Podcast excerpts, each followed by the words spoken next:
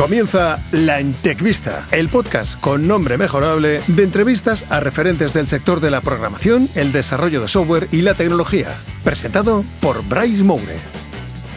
¿Qué tal? Bienvenidos a la Entecvista. Una semana más, aunque no todas las semanas hay Entecvista, pero hoy con un timing perfecto tenemos a una persona que para los que estéis escuchando el podcast no no lo vais a pillar, pero tenía una caja sin abrir con cierta camiseta dentro que dije, ostras, esto es una señal divina para que yo me ponga hoy esta camiseta porque seguro que suena el nombre de Steve Jobs. Y decir, joder, Steve Jobs, es que, ¿qué ideas tenía el tipo ese? Pues seguramente nuestro invitado era la persona que le estaba dando las ideas al bueno de Steve Jobs. Así que por aquí tenemos a Julio César Fernández. Eh, en mis palabras, lo digo yo y creerme, la persona persona que más conozco que sabe sobre desarrollo en entornos Apple. Así que bienvenido, Julio. ¿Cómo estás? Pues nada, aquí celebrando los 17 años desde el día del anuncio del iPhone, que fue el cambio, o sea, vamos, timing mejor imposible. Y, fue decirte, Julio, te vienes y se empezaron a suceder cosas. Supongo que porque se vieron enterar de que te venías al podcast y dijeron, pues bueno, vamos ya darle fecha de salida a las Apple Vision, ¿no? Exacto. Vamos ya a poner una fecha de reserva, una fecha de lanzamiento. Vamos a lanzar Xcode ya con la SDK de Vision OS y vamos a permitir que se puedan empezar a enviar aplicaciones al App Store para tenerlas en día cero. O sea que, vamos, todo ha cuadrado perfecto. Como siempre digo, he intentado dar una presentación bastante precisa, pero antes de dejarte a ti presentar, yo siempre hago la misma pregunta. ¿Está ahora mismo, Julio, en la entrevista, eh, el podcast, seguramente de tecnología y programación, con un nombre bastante mejorable, pero a tu juicio experto, la entrevista, pulgar arriba o pulgar abajo con el nombre. Sé que quizás no es el nombre que le pondría Apple a un producto suyo, pero ¿Cómo lo ves? Yo lo veo de dos pulgares directamente y reacción. O sea, vamos, maravilloso. lo dudas, lo dudas.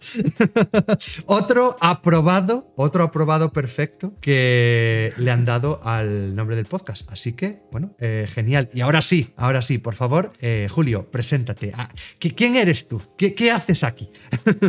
pues, eh, bueno, pues soy Julio César Fernández, soy evangelista de desarrollo en entornos Apple y tengo pues más de 15 años de experiencia ya que se dice pronto en desarrollo en entornos Apple y más de 35 en el mundo de la programación. Ahora mismo pues me dedico a lo que es la formación y al divulgar la palabra de Jobs para eh, bueno pues para todo el que quiera aventurarse en el apasionante mundo del desarrollo en entornos Apple, en todos los entornos Apple y sobre todo pues especializado en el lenguaje de programación Swift. Así que pues ese soy yo, responsable de los podcasts Apple Coding, Apple Coding Daily, copresentador de Café Swift y últimamente también porque hay que ir cogiendo nuevas cosas, pues especializándome en inteligencia artificial, en todo lo que es tema de machine learning y divulgación de estos temas. Así que heme aquí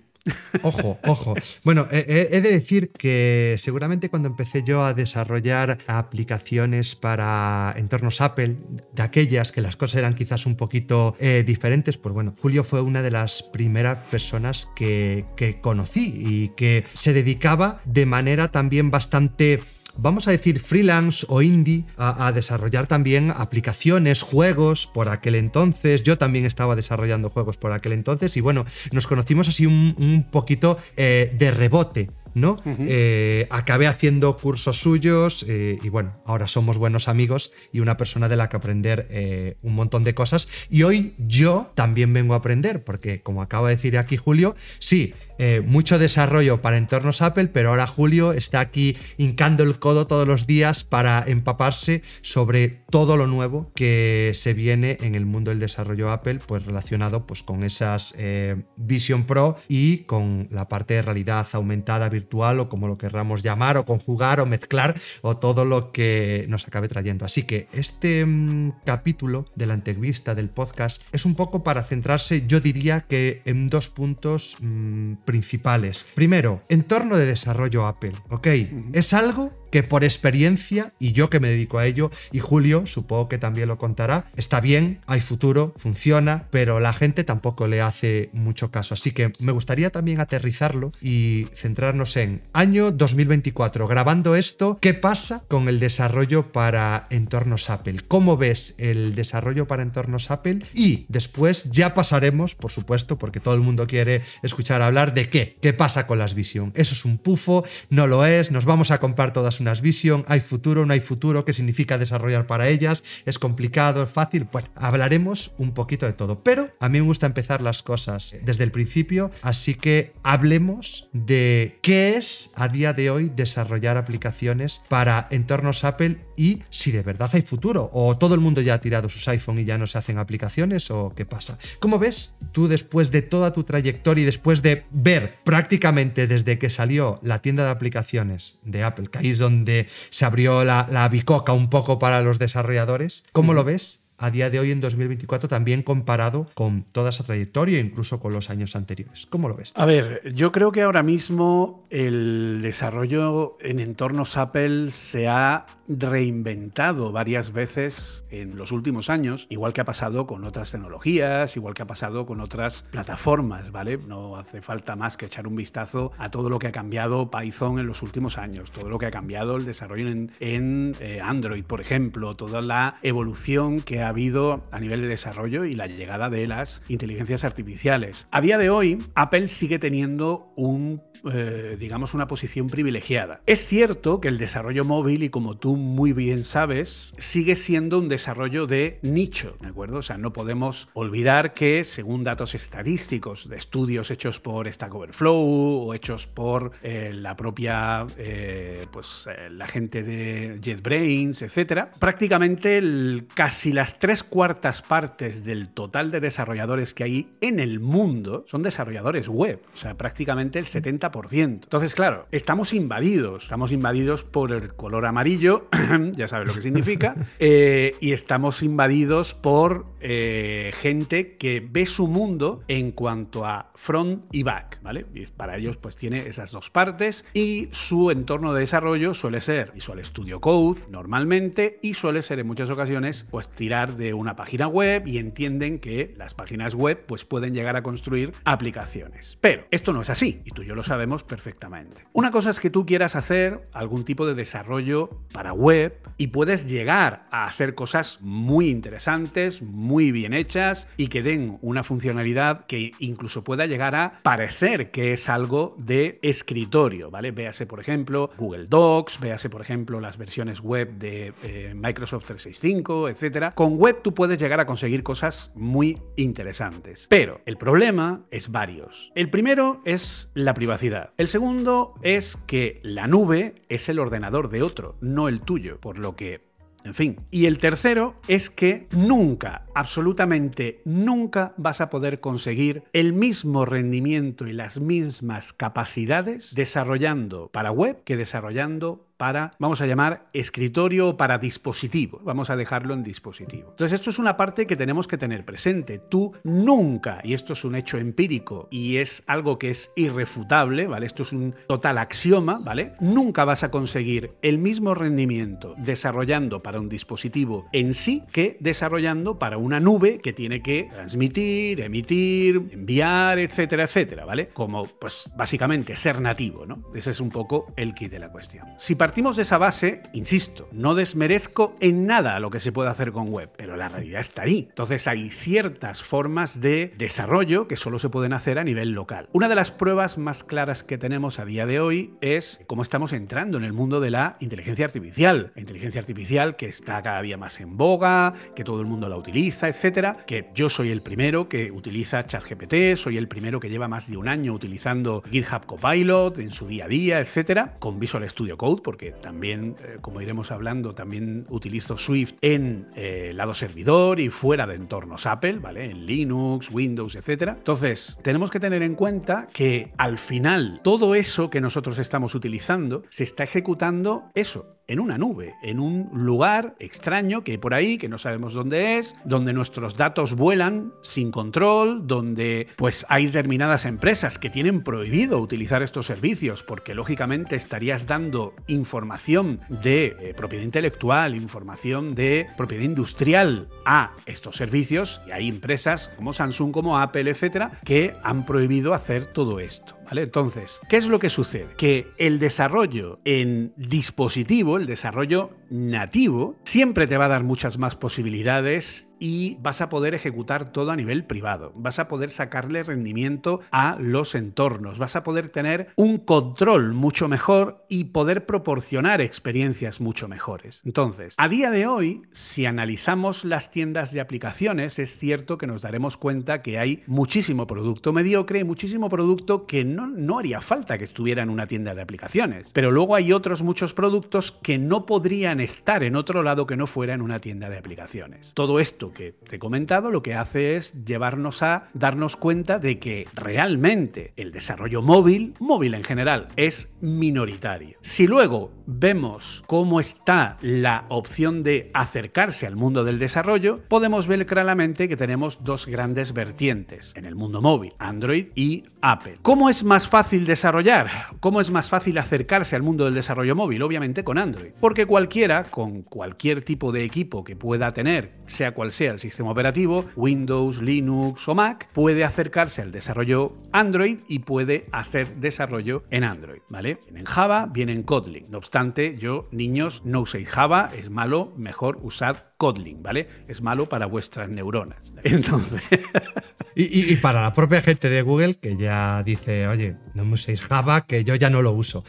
Exacto. Eh, iros a Kotlin, que ahí la cosa está, está mejor, ¿vale? Y si podéis usar Jetpack Compose, mucho mejor, porque al final es una, un framework mucho más moderno, ¿vale? Entonces, el tema es eso, que si ahora te vas al desarrollo en entornos Apple, ¿cuál es el primer punto de entrada clave absoluto en el que no todo el mundo quiere entrar? Pues que hace falta un equipo Apple, ¿vale? Ese es el key de la cuestión. De hecho, mucha gente siempre me lo ha preguntado. ¿Y por qué Apple no permite que se desarrolle en otros sistemas operativos? Pues hombre, por una cosa muy sencilla, porque necesitarías tener todas las librerías del sistema operativo de Apple en otro sistema operativo, lo cual no tiene mucho sentido, ¿de acuerdo? O sea, básicamente el desarrollo en entornos Apple se basa en que todas las librerías que tiene el sistema operativo son las que se están utilizando en los distintos dispositivos, porque no podemos olvidar que Apple es un único kernel que se usa para todos los dispositivos, ¿vale? Que es el kernel Darwin. Darwin es el núcleo ARM como x86, ¿vale? Es multiarquitectura, es el que da servicio a todo. Y a día de hoy, los frameworks de funcionamiento de vídeo, de seguridad, de control del sistema, de dibujado, etcétera, salvo los frameworks de eh, desarrollo de aplicaciones, y aquí hay incluso algunos que ya también son los mismos, como es el caso de SwiftUI del que luego hablaremos, pues al final necesitarías tener todo el sistema operativo macOS en Windows para poder desarrollar para para iOS en Windows o en Linux, cosa que, como entenderéis, no tiene ningún sentido y que pasa exactamente igual a la inversa. Tú no puedes crear aplicaciones de Windows en Mac porque tendrías que tener todas las librerías de Windows en Mac, ¿vale? Y adaptadas, obviamente, a el propio sistema. Entonces, claro, el hecho de tener que comprarse un equipo de Apple es un punto de entrada por el que no todo el mundo pasa y eso hace que dentro del desarrollo, si ya de por sí el desarrollo móvil es minoritario, el desarrollo en entornos Apple es todavía más minoritario. Ahora, ¿qué es lo que sucede? Que Apple tiene no solo un prestigio como marca, ¿de acuerdo? No solo un prestigio como producto. Además, y luego aparte por lo que es el producto aspiracional. Aquí el kit de la cuestión está en que a nivel de funcionamiento, Apple es mucho más estable. Las herramientas que ofrece son también más estables en el tiempo y en el funcionamiento. La forma que tiene de controlar los dispositivos es mejor. Y diréis, uy, está diciendo que Apple es mejor que Android. No, lo que estoy dando, dando es un dato empírico. No es lo mismo crear un software que está construido para un hardware donde tienes un número de dispositivos que se cuentan con los dedos de la mano para dar soporte. Exacto, que es finito, a tener que dar soporte a un sistema que da soporte a su vez a literalmente decenas de miles de dispositivos distintos que cada uno es de su padre, de su madre, de su tía, de su abuela o de su prima. Por lo tanto, no es que sea mejor o peor, porque al final lo mejor o lo peor lo definimos nosotros, ¿de acuerdo? Lo que digamos que es lo que mejor se adapta a nuestras necesidades. Pero ahí el key de la cuestión está en que Apple, empírica y técnicamente, es mejor porque es un entorno más controlado, porque ellos hacen el hardware y el software y porque eso además le proporciona un aura debido a su precio de producto aspiracional, que luego hay otros que venden al mismo o más precio, ¿vale? Que de alguna manera hace que sea un producto imprescindible dentro del mercado. Por lo que a día de hoy sigue existiendo el hecho de que la gente primero va a probar en Apple y luego va a probar en Android. Porque además en Apple, el que tiene un smartphone de Apple normalmente lo usa como smartphone. Y esto de nuevo son datos reales de estudios que podéis comprobar, por ejemplo, en los estudios anuales de App Annie o de cualquier otro tipo de servicio que hay de eh, analíticas de aplicaciones. La gente que tiene un Android normalmente lo usa como teléfono móvil, no como smartphone. Por lo que no son usuarios de valor para un ecosistema de aplicaciones. La mayoría no lo son. Sin embargo, en Apple sí. Y además en Apple hay una mayor predisposición a consumir suscripciones, a pagar compras integradas, etc. Y repito, esto no es mi opinión, estos son datos que podéis contrastar vosotros entrando en Sensor Tower o cualquier, otra eh, cualquier otro servicio de analítica. Por lo tanto, con todo esto que hemos comentado, ¿el desarrollo en entornos Apple es minoritario? Sí, es el más minoritario, probablemente de los más, pero eso también lo hace mucho más atractivo, porque hay menos oferta de desarrolladores hay una demanda mucho más alta de dichos desarrolladores, de hecho ahora mismo hay una, eh, una demanda bastante grande de profesionales de desarrollo en entornos Apple que no se pueden cubrir porque no hay gente lo suficientemente especializada, no hay gente que tenga el conocimiento lo suficientemente amplio y sobre todo porque Apple, y esto es una cosa que también es muy importante, renueva todos los años. Yo ya he reaprendido, yo reaprendí cuando salió Swift, reaprendí cuando salió Swift UI, ahora he reaprendido con Apple Apple Vision Pro. Es un camino que es de constante renovación, ¿de acuerdo? Entonces al final no te puedes quedar estancado, porque si te quedas estancado, tus aplicaciones en 2, 3, 4 años, una aplicación en entornos Apple tiene que estar siendo más o menos mantenida al menos dos o tres veces, cuatro al año, para ir poniéndola al día, porque como se te olvide, eh, la tienes ahí y luego al final se puede perder en el, el limbo, ¿no? Entonces, eso es un poco el tema, ¿vale? Entonces, resumiendo. Total, eh, mira, lo, que yo, por todo lo que has contado, totalmente de acuerdo, por, por, pasar por los diferentes puntos. Primero, el desarrollo web existe, el desarrollo mobile existe, pueden convivir perfectamente. Cada uno lo que pasa es que está cubriendo unas necesidades distintas. Eh, no es conjunto de confrontarlos, no es cuestión de a mí me gusta más el web que el mobile, eh, hablemos del mercado. El mercado habrá distintos desarrollos que tendrá todo el sentido que hagamos web. Habrá distintos desarrollos que tendrá todo el sentido que hagamos apps para móvil que en realidad estén creadas sobre web, lo compro. Pero habrá muchas otras cosas que no tendrán sentido y ahí es donde entra el desarrollador de aplicaciones nativas, el desarrollador que sí que entiende cuáles son los mecanismos que te está dando, en este caso Apple, para poder crear las aplicaciones y que para, según qué hardware eh, querramos manejar o controlar, y acabaremos hablando hoy por supuesto de las Apple Vision, pues ahí es donde tendremos que tener un poco en cuenta todo. De verdad, eso hay que tenerlo más que controlado. Respecto a oferta y demanda, lo de siempre. ¿Hay menos? Por supuesto que hay menos, pero ¿es algo necesariamente malo? No, al contrario. Te lo puede decir Julio, te lo puedo decir yo, vale, somos dos personas, quizás no es la mejor encuesta de la historia, pero que sabemos que el mercado laboral necesita muchísima, muchísima gente que desarrolla aplicaciones nativas, en este caso, eso es una realidad. Que igual de primeras, buh, es que cuesta encontrar, no sé qué cuesta encontrar, pero si ahora nos ponemos a hablar de web, aparecerá todo el mundo diciendo estoy estudiando JavaScript, HTML y CSS y no doy encontrado trabajo. Entonces diré yo, entonces ¿qué pasa? Lo que pasa es que bueno, que obviamente nadie te regala el trabajo y hay que pelearlo. Y que llegado el caso puede incluso ser hasta más fácil acabar desarrollando o más fácil encontrar incluso trabajo desarrollando aplicaciones móviles con todo lo que eso implica, entrar en un nicho que eso puede hacer que hasta puedas crecer más rápido a nivel de carrera, a nivel personal y todo eso. Hablar de entornos cerrados, como también nos estaba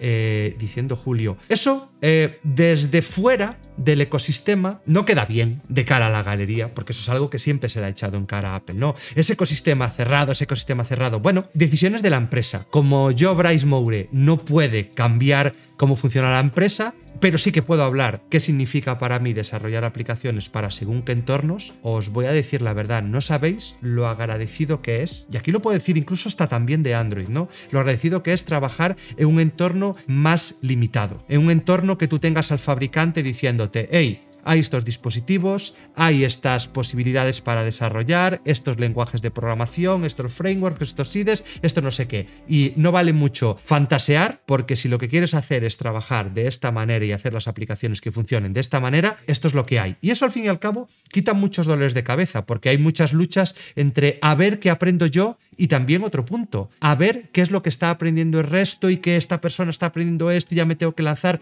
Todo está un poquito más acotado. Y ya sobre lo último, sobre el producto aspiracional, que esa barrera de entrada, y es una barrera de entrada que es real, porque ahora seguramente aquí está escuchando gente de España, está escuchando gente de LATAM y sabemos lo que puede costar acceder a un equipo, porque yo era el primero que yo trabajaba y no sé qué, y siempre decías, oye, joder, es un dinero, ¿no? Lo que me tengo que gastar. Pero está el producto aspiracional para los mortales. Pero nosotros no somos mortales, nosotros somos desarrolladores y vamos a decir que somos, somos mejor que los mortales, ¿no?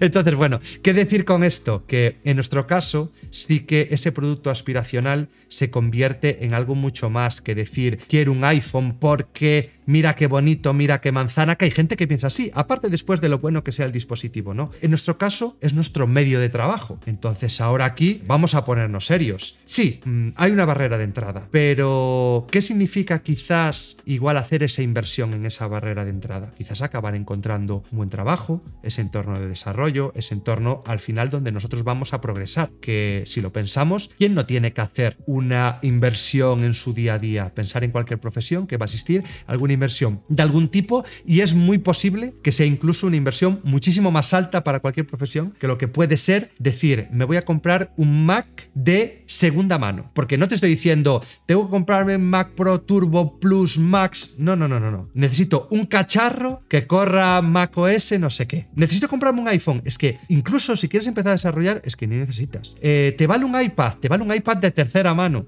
para empezar a hacer cosas. Es decir, hay formas y formas. Por lo mismo de que si tú quieres empezar a programar, seguramente tienes un cacharro en casa terrible que, le cuesta arrancar que te va a valer para aprender. Entonces, siempre intentémoslos llevar al punto realista, no al punto de necesito lo mejor, sino al punto de esto es suficiente para lo que yo quiero acabar consiguiendo. Entonces, bueno, yo creo que al final, si juntamos esto, o si juntamos todo esto que nos ha estado comentando Julio, parece que la no sé, el aura, que también hablabas de ese aura respecto a producto, creo que el aura en el caso del desarrollador, creo que ya lo vemos ahí un poquito como menos prohibitivo, ¿no? Así que Sí. yo personalmente, eh, 2024, nuevo año clave para seguir sumándose al mundo del desarrollo de dispositivos móviles, que sigue creciendo año a año. Buscar los datos, estos son datos más que empíricos, el desarrollo nativo sigue creciendo, la compra de dispositivos sigue estando ahí y bueno,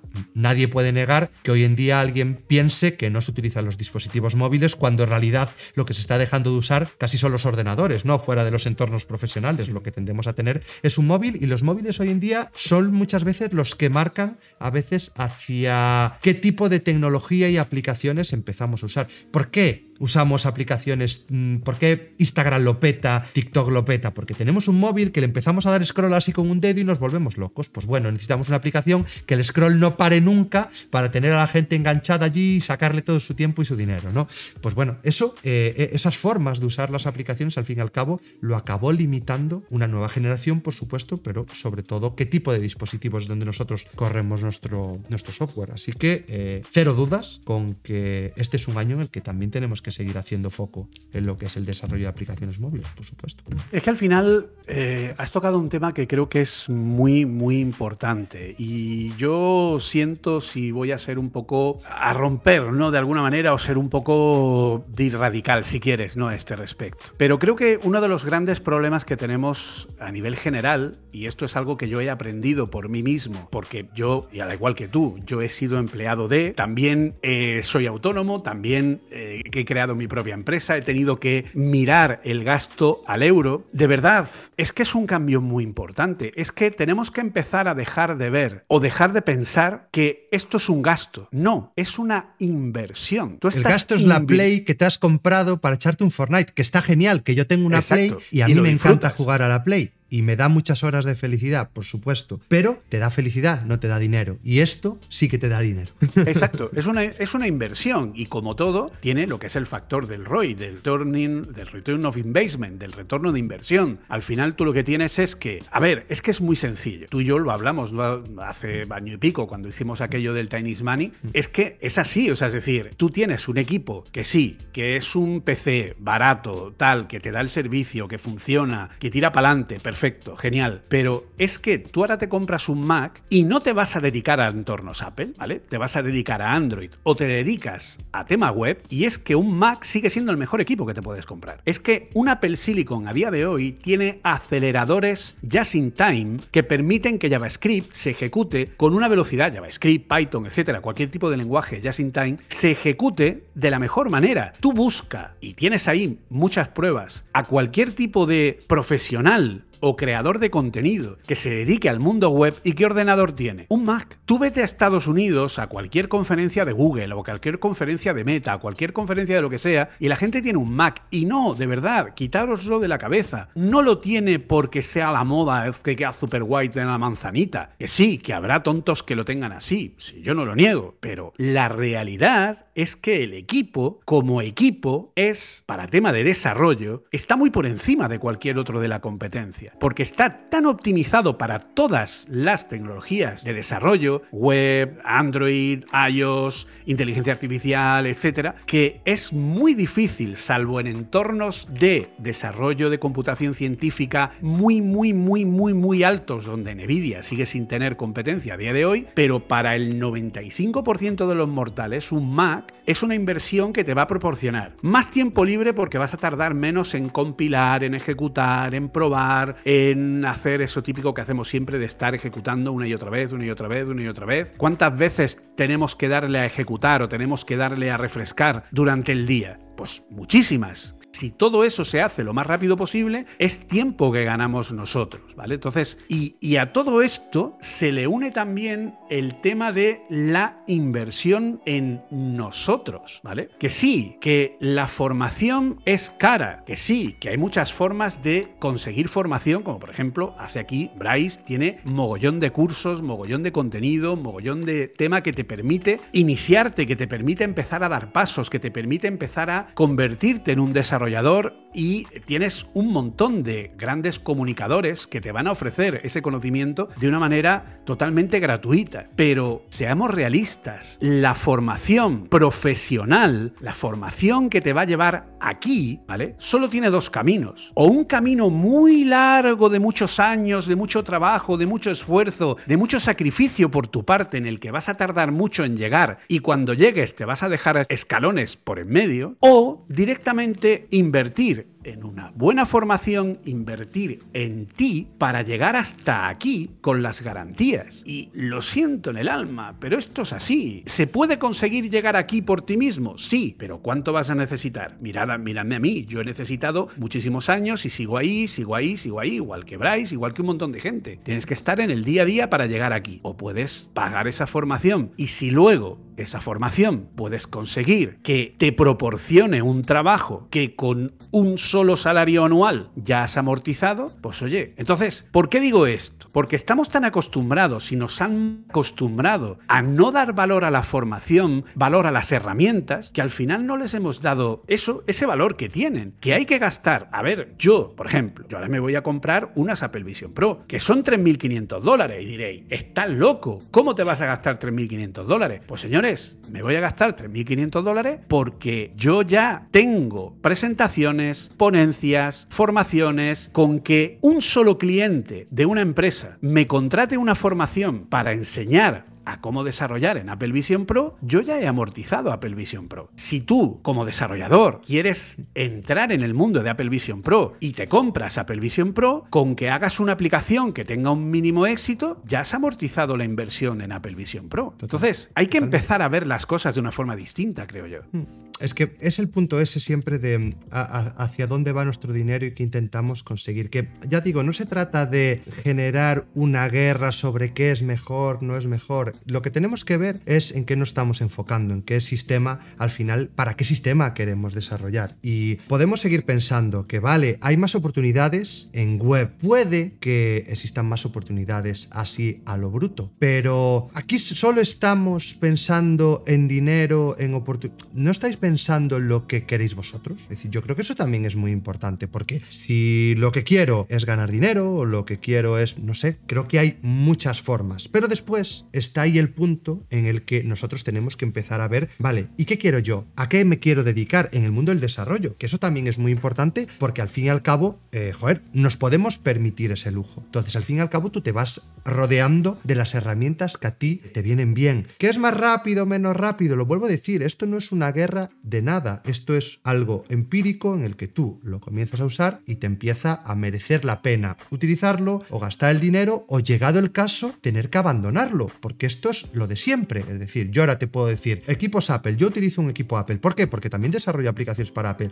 Pero ¿seguirías usando Apple si no desarrollas aplicación para Apple? Pues seguramente sí. ¿Por qué? Por el ecosistema, por la fiabilidad. Que hay un ordenador, que un PC, que, que sí, es que tampoco me voy, no, quiero llegar a pelearme o a tirar del benchmark de no sé qué, porque tampoco son formas de medir, porque no todo se mide eh, en números únicamente, ¿no? Pero hace, eh, pues, tres generaciones ya, si nos quitamos aquí los M's que hay por aquí, eh, pues tanto Julio como yo, pues sufrimos lo que era tener un Intel con Mac y decimos, joder, pues el operativo va bien, va fino, las herramientas no sé qué, eso prendía fuego, eso era como era, y yo digo, joder, pues yo en ese momento, pues seguramente no le perdí dinero, porque en el momento que trabajas como desarrollador, recuperar la inversión de un ordenador es algo que lo haces muy, muy rápido, pero sí que es cierto que no le saqué quizás el rendimiento que le estoy sacando, por ejemplo, el equipo de ahora, que me va perfecto y el día que lo cambie, pues será o, porque me, da una pedrada o, porque lo tiro contra el suelo. No, básicamente, pero no porque lo necesite a día de hoy. En caso,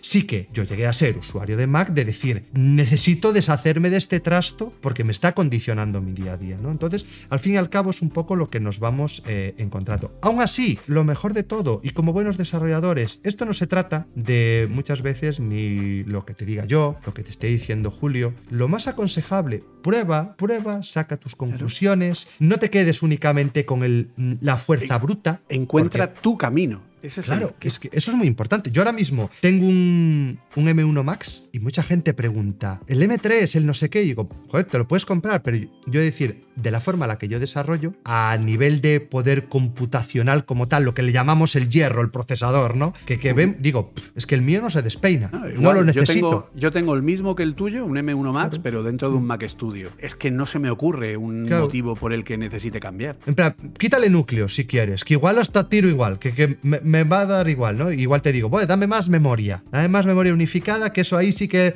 lo voy a exprimir por otro lado, ¿no? Entonces, eso también es muy importante. Y a día de hoy no hay nada que prácticamente no puedas desarrollar. Entonces, al fin y al cabo, por, favor, ser muy conscientes de que esto no se trata de aquí ni Apple le paga a Julio, ni me paga a mí, pero muchas veces yo creo que nos dedicamos más a repetir el ambiente que hay alrededor de una marca. Ya sabéis que yo soy el primero que si tiene que hablar mal de Apple, habla mal de Apple o hablo mal de Microsoft, me da igual. Es decir, somos desarrolladores. Somos ingenieros de software, no queremos que nos llamen así, pues demostremos eso. ¿Y cómo lo demostremos? Pues de verdad, sacando pruebas encima de la mesa frente a lo que es bueno, a lo que es malo, por qué sí y por qué no. Y esto os lo digo en serio, y lo vuelvo a repetir, que yo no soy ningún defensor de la, de la marca per se, no nos dediquemos o dedicarnos a día de hoy a decir es que Apple, es que Apple es caro, es cerrado, es limitado, te condiciona. ¿Alguna vez te has puesto con un Mac y has dicho quiero desarrollar esto y no he podido? Pues seguramente no, pero como lo escuchas o está como todo ese batiburrillo,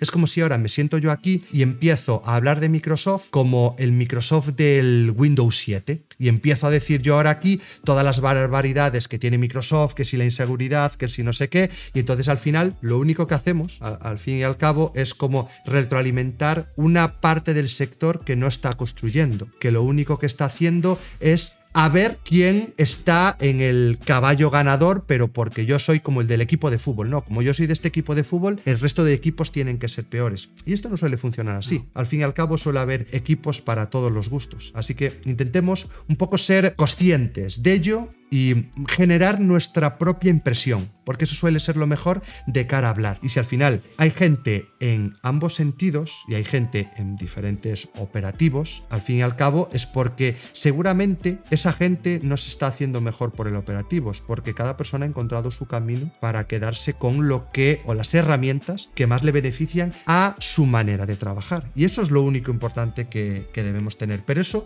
no hace de menos a ninguno y por supuesto no hace de menos a Apple. Por eso las oportunidades que también hay un poco al lado de todo esto. Que os soy sincero, las oportunidades de verdad son muy muy buenas y os lo digo un poco en conocimiento de causa y en lo complicado que es muchas veces encontrar a, profesionales precisamente porque hay como muchas barreras que nos encontramos antes de dar el paso y decir, oye, me voy a plantear, pues crear así alguna aplicación a ver qué implica, a ver si es tan traumático, a ver si es tan doloroso, a ver si empezar a desarrollar aplicaciones para dispositivos móviles o dispositivos más concretos que no sea una web es tan, tan, tan complejo, es mucho más complejo que la web. Sinceramente diría que es igual de complejo y si me, si me retuerces así un poquito el brazo, te podría decir que algunas cosas hasta pueden ser más fáciles. No voy a decir todo, porque sí que es cierto que hay cosas que por ejemplo, desarrollar en web pues pueden ser muy agradables y que en mobile pues te peleas un poquito más. Pero, en cierto modo, veámoslo como dos caminos separados que ninguno tiene por qué ser dependiente del otro. Y primero toca aprender web para hacer eh, aplicaciones móviles, no, para nada. Em, dedícate a hacer lo que más te llame la atención y seguramente va a estar bien, ¿no?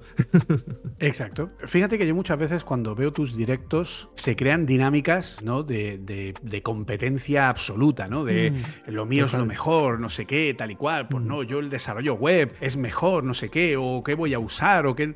Yo al final, eh, para mí hay una cosa muy clara y es mi experiencia. Y mi experiencia te puede servir o no te puede servir, puede ser válida para ti o puede no serla. Mi experiencia es mi camino y al final ese camino, como hemos dicho, lo tienes que buscar tú mismo. Busca tu camino, busca lo que para ti sea lo mejor, ¿vale? Eh, pongo el ejemplo, por ejemplo, de nuestro común amigo Oliver Navani, que eh, siempre había usado entornos Apple y de pronto de la noche a la mañana pues cambió a Windows y dejó Apple y cambió a Android y ahora es súper feliz. ¿Por qué? Pues porque ha encontrado lo que él necesita. ¿Quiere decir que Apple es mucho peor porque él ha decidido dejarlo? No, es que simplemente Apple no le ha dado solución a lo que él necesitaba en su día a día y lo ha encontrado en otro sitio. Igual que, quién sabe, el día de mañana tú y yo a lo mejor acabamos utilizando equipos de beta saber quién, que aún no sabemos quién es o, cómo hiciste. Y sin ningún problema. Y sin ningún eh. problema, porque yo no, yo no me caso con. Bueno, yo me casé una vez, pero ya no me tengo que volver a casar con nadie.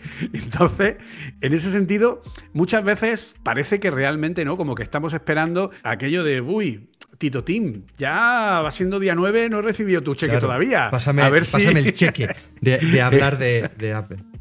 Exacto. Por eso yo siempre intento centrarme en hechos. Y los hechos al final es un poco, pues, como, como te he comentado. Es decir, es mejor, porque lo estaban comentando, ¿vale? ¿Es mejor eh, la formación gratuita que la formación de pago o es mejor la formación de pago que la gratuita? No, son distintas. Son distintas porque son distintos caminos. Porque en una vas a tener que hacer un recorrido que va a consumir tiempo, que va a consumir esfuerzo, que va a consumir pues una serie de elementos para llegar a tu destino y en la otra pues tienes otro camino distinto, con menos tiempo, con un esfuerzo más controlado, con un dependiendo, es decir, cada eh, cada herramienta tiene su objetivo. Si tú quieres hacer un agujero, hacer una zanja y vas a usar una pala pequeñita, pues tardarás más que si es una pala más grande o si es una excavadora, ¿de acuerdo? O sea, eh, es cuestión de la herramienta que vayas a utilizar y en este caso una formación gratuita, que es como todos hemos empezado, porque todos hemos empezado por esa formación gratuita y tenéis, ya no solo con todo lo que Bryce os ofrece, es que tenéis ahí el libro de Swift oficial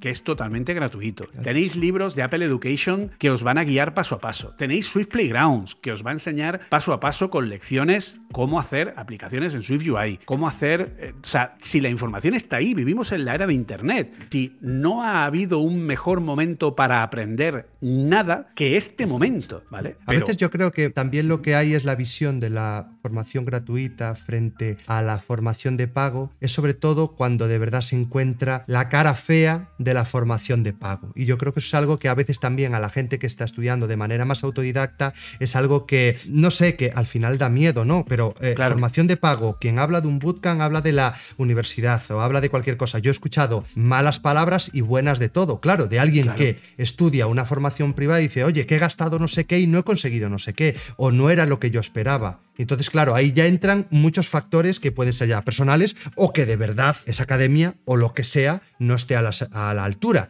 Igual que nadie puede dudar de, la formación universitaria, pero sí que es cierto que alguien se puede acabar encontrando con que, oye, no lo sé, me acabo encontrando aquí con que esta universidad, pues estos profesores, esto no sé qué, cómo son. Claro, pero así funciona el mundo. Es decir, es, muy difícil a veces eh, acabar encontrando el camino. Aún así, incluso, ¿sabéis lo que hablaba de los ecosistemas cerrados antes? Ahora, hasta para formarse en desarrollo de aplicaciones móviles o en entornos Apple en este caso, aún es hasta más fácil, porque hasta hay menos opciones. Hay menos formación gratuita, pero más acotada. Vas a encontrar reviews más rápido de quién te está formando no sé qué. Academias. Joder, Julio, no sé, dímelo tú. ¿Cuánta gente en España, o incluso de habla hispana, te está formando a nivel de entornos Apple? Porque, no lo sé, pero es que creo que se cuenta con en España, a, nivel de conocimientos amplios, otra cosa es que haya cursos, no por ahí adelante, pero yo creo que academias que se dediquen a formar en entornos, o que tienen formaciones relacionadas con entornos Apple, o incluso con entornos Android, es que igual las contamos con una mano. Son los, sospechosos habituales. Claro, es que hasta ahí, hasta, hasta no hay margen de que te engañen, porque hay pocos.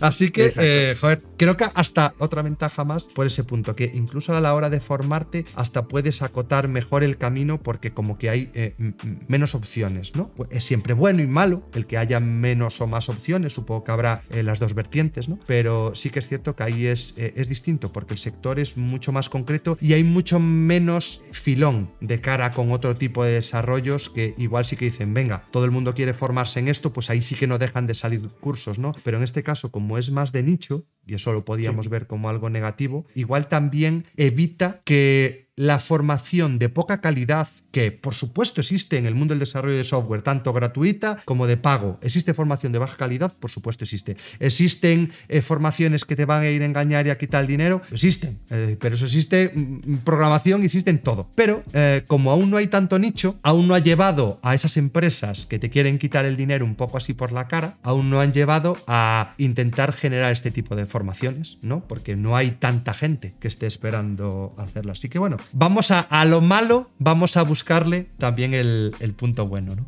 Sí, claro, efectivamente. Por ir centrando un poco, voy a repetir lo que Bryce ha dicho un montón de veces. Y es, si queréis desarrollar para entornos Apple, por favor, hacerlo en las librerías nativas oficiales de Apple. ¿Quiere eso decir que el desarrollo con Flutter, Ionic, eh, React Native, etcétera, es una mala opción? Es peor opción que el desarrollo nativo. Esto no es una opinión, esto es un hecho empírico, ¿vale? Las adaptaciones que necesitan todas estas librerías para seguir el ritmo de Apple hace que tus desarrollos no se ajusten igual de bien a dispositivo, a sus capacidades, al acceso a las librerías internas que usan las funciones más importantes, etcétera. Que no hay dinero, no hay presupuesto, no hay manera, eh, no puede ser, yo necesito hacer una aplicación de Android y otra de Apple y no me puedo permitir y es que no hay manera y tal y cual y, y me están apuntando con una pistola en la sien. Vale, lo mejor que puedes usar es Flutter, pero solo en el caso de que no tengas opción de barajar hacer dos aplicaciones nativas, una en Android y otra en iOS. Pero lo que no podéis olvidar es que descubriréis por vosotros mismos no porque os lo diga yo, que al final tener una aplicación en Flutter, Ionic, React Native, etc., para los dos sistemas os va a suponer más lío, más código y más control de distintas bases de código que si, si tenéis una aplicación 100% nativa en Android y 100% nativa en iOS. Esa es mi experiencia y es lo que vosotros os vais a encontrar. Por lo tanto, lo ideal es que empecéis con el desarrollo nativo, que empecéis con Swift. ¿Queréis aprender entornos Apple? Empezar por Swift. Por favor, por Swift. No empecéis a mirar Swift UI, a mirar UIKit, a mirar cómo se pintan pantallas. No, no, no. Primero tenéis que ser programadores. Primero tenéis que aprender a programar. Yo, hay una de las cosas que más valoro de todo el contenido que hace Bryce, que es todo lo que tiene que ver con los retos de programación y con la algoritmia. No sois conscientes del tremendo valor que tiene eso, porque el desarrollo no puede ser jamás copiar y pegar sin saber qué es lo que estáis haciendo. Si vosotros copiáis y pegáis y no sabéis qué hacéis, no sois programadores. Es como si pensáis que sois decoradores de interior, pero sois montadores de muebles de IKEA. Tú no sabes decorar, tú sabes montar un mueble de IKEA siguiendo instrucciones. Tú no eres un ingeniero que sea capaz de montar algo o un carpintero que sea capaz de montar algo, no, tú sigues instrucciones. Tú no eres un chef, eres un tío que sigue una receta y le sale, pero tú no eres capaz de modificar esa receta, de entender cómo los ingredientes funcionan unos con otros. Ese es el kit de la cuestión. Entonces, lo primero, ser programadores. Y lo primero, aprender el lenguaje de programación. Esa es la base. Y aprenderlo bien, al fin y al cabo. ¿Cuántas veces, aún lo leía yo hoy esta mañana, un mensaje que una persona, mirar hasta qué punto son importantes los fundamentos. Yo estuve hablando de un libro de C Sharp, de Héctor de León, que acaba justo de sacar, y entonces hablé de él y alguien me comentaba, ya sé programar en JavaScript y me está costando horrores C Sharp. Y yo le dije, pues seguramente eso lo que significa es que quizás no sabías programar en JavaScript. Porque seguramente, aunque sean lenguajes diferentes, y podemos decir que uno es tipado, el otro. Sí, sí, sí. Es decir, conocemos las diferencias que hay entre esos lenguajes, pero a nivel paradigmático son 95% iguales. Así que, al fin y al cabo, si de verdad te está costando dar ese salto, seguramente es porque te has perdido algo por el medio. Y a veces eso es culpa nuestra que queremos lo que se llama correr antes de andar, ¿no? Así que, por favor, centrar el tiro, la importancia de plantearse cuáles son los pasos, de cuál es la ruta de estudio, esa de la que tanto hablamos, y de tener en mente que esto es tiempo, y es tiempo, y al tiempo intentar acortarlo no es tan fácil como nosotros creamos. Muchas veces si nosotros intentamos acortarlos que estamos utilizando, hay atajos que no siempre funcionan. Así que ya sabéis, esa forma de empezar por el lenguaje con todos los medios que tenemos a día de hoy y después ya se llegar a las aplicaciones. Y después llegarás de una manera mucho más sólida que, y ahora es cuando quiero pasar a la siguiente parte, quedando claro, por lo menos desde la parte de Juli, desde la mía, que 2024, buen año para el mundo del desarrollo de aplicaciones. Supongo que si nos tenemos que quedar con algún dispositivo del ecosistema, yo diría a día de hoy que seguramente aplicaciones para iOS, para iPhone, para iPad, igual es donde está más el nicho. Quizás empezar en Apple TV o para el sistema de coches o para el reloj, pues igual no son las mejores opciones por el hecho de que ahí sí que estás dentro de un nicho dentro de un nicho y no es tan fácil monetizar ni es tan fácil encontrar proyectos, aunque hay de todo. Pero bueno, digamos que el desarrollo principal en entornos Apple es iOS. Pero ahora aquí se nos plantea pues, un, nuevo jugador en todo esto. Y ahora aquí, seguramente Julio sí que nos va a hablar de la importancia de los fundamentos. Llegaremos a ello, porque claro, ahora aparece aquí un trasto, que sí, que hay otras cosas en el mercado, pero bueno, que mm, habitualmente no se suele desarrollar para ellos. Tampoco quiere decir que ahora con las Vision Pro, que es de lo que quiero hablar, vaya a cambiar el mundo. Aún creo que es pronto para decirlo, pero bueno, como buen Nostradamus, que es aquí eh, Julio, igual también nos puede dar algún dato. 2024, grabamos esto, o yo aviso a Julio y ese mismo día mm, sale la fecha de venta de las, de las Vision, con las condiciones, con las cosas que se van a vender, con las que no, con lo sé qué. Bueno, Julio que ya lleva una temporada, pues por lo menos ya intentando enterarse de qué vamos a tener como ecosistema también de desarrollo. Primero, impresión general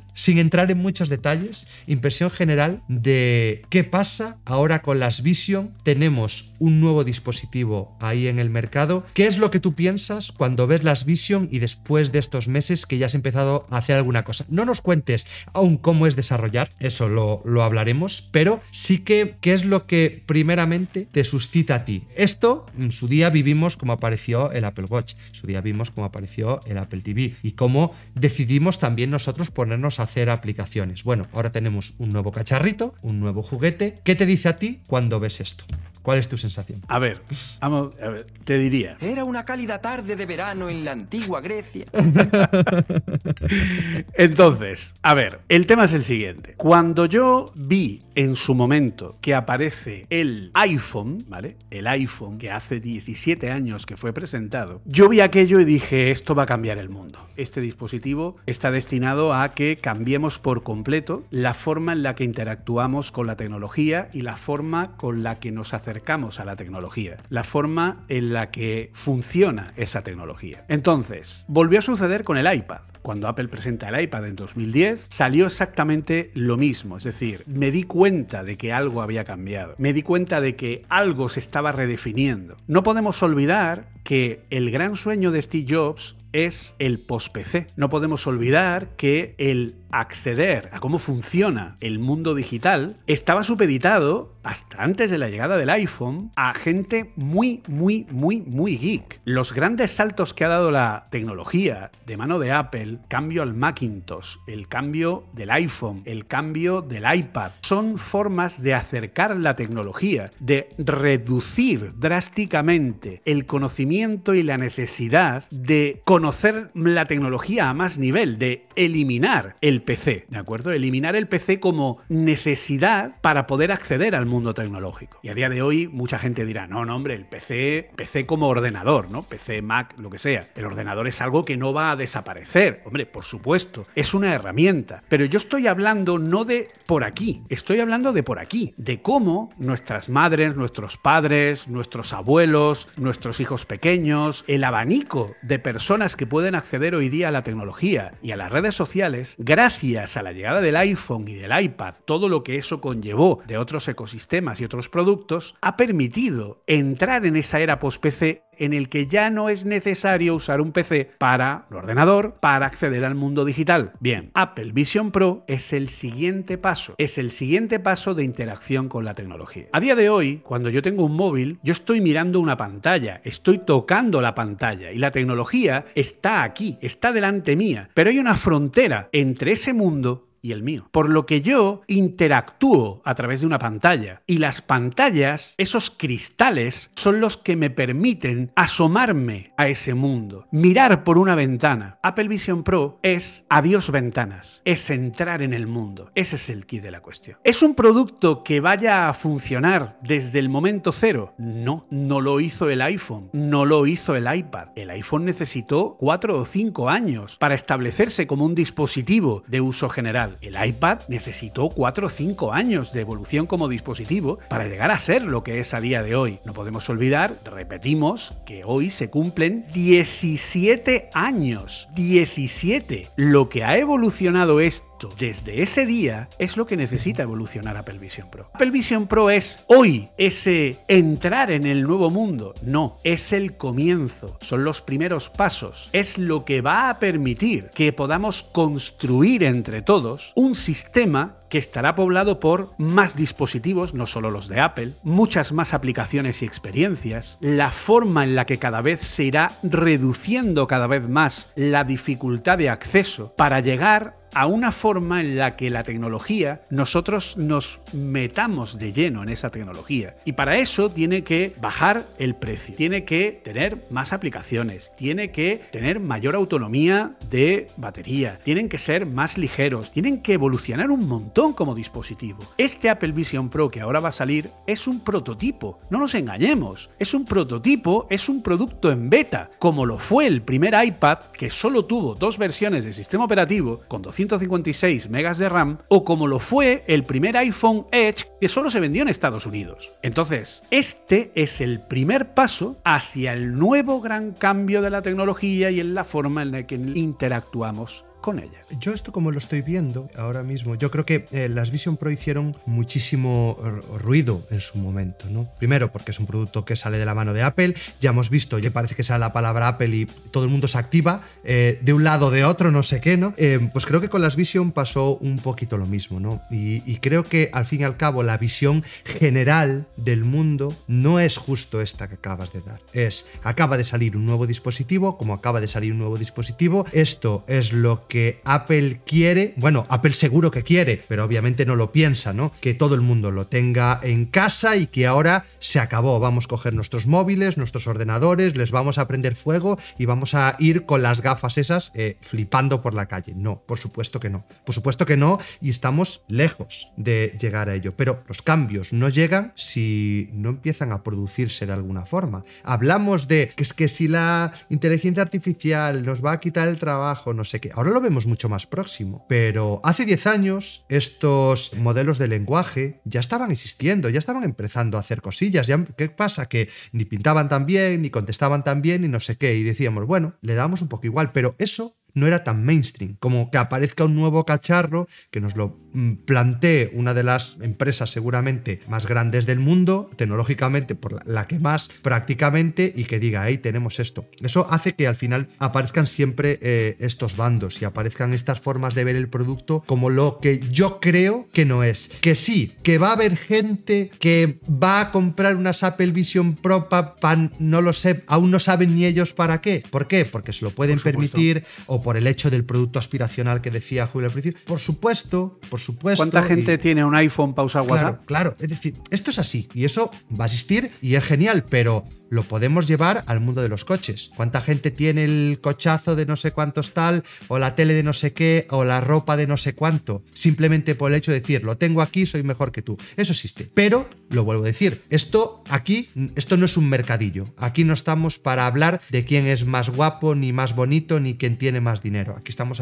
para hablar de tecnología, de realidad y lo de, y lo de que a nosotros nos importa, que es, vale, aquí tengo un cacharro, ¿qué implica eso para alguien tecnológico? Que tiene la capacidad de decir, esto bien, esto mal, me subo al carro, no me subo al carro. Entonces yo aquí sí que estoy muy de acuerdo con lo que está comentando Julio, de que oye, aquí tenemos un producto que puede que acabe cambiando el mercado, que sí, que ya hay opciones, que si están las quests, no sé qué, pero no estaban metido en el ecosistema mm, de diario. Es decir, nosotros tenemos unas, unas quests o cualquier tipo de gafa de realidad virtual y sí que algunas incluían herramientas de productividad, pero no era como una extensión del sistema operativo, no era una extensión de nuestro sistema de trabajo y yo creo que eso es importante. Y en el momento que se haga con Android, pues será otro gran paso, eh, por supuesto, igual de importante, pero creo que ahora mismo sí que, no sé, estamos entrando en otro lugar. Igual que las aplicaciones, cuando pasaron a la tele y no eran las aplicaciones únicamente del Smart TV que venían con el fabricante que decía, bueno, sí, son aplicaciones, pero ¿qué puedo hacer con esto? Nada. En el momento que de verdad se permitieron empezar a desarrollar aplicaciones para una tele, dijimos, ostras, aquí hay otra cosa. Igual que el día que se permitieron desarrollar aplicaciones de terceros para un dispositivo móvil, ya no era eh, ese cacharro que teníamos para llamar y, mandar mensajes. Pues bueno, ahora aquí sí que se está abriendo como tal un nuevo ecosistema de desarrollo para un nuevo tipo de dispositivo que cambia bastante nuestro flujo diario. Que sí, que igual no lo podemos llevar 24 horas, que se va a llevar ahora eh, una hora o dos horas y que eh, mira lo que dura la batería, por supuesto, pero es que Julio lo ha dejado clarísimo. Esto es una beta, este es el primer cacharrito que tiene aquí a un precio que, por suerte o por desgracia, es el que es, pero que va a servir de nuevo de barrera de entrada y creo que hasta está bien que tenga ese precio tan elevado para que de verdad suponga una barrera de entrada y no se compre o no lo compre quien no lo debe comprar, porque seguramente ahí es donde aparecen pues las malas impresiones. Alguien que diga, joder, me he gastado 4.000 euros en un cacharro y digo, joder, es que mira para lo que me vale. Es que claro, ¿quién te está diciendo que esto te va a cambiar eh, la vida? Eso es lo que pretende, pero eso es lo que pretendía también un móvil.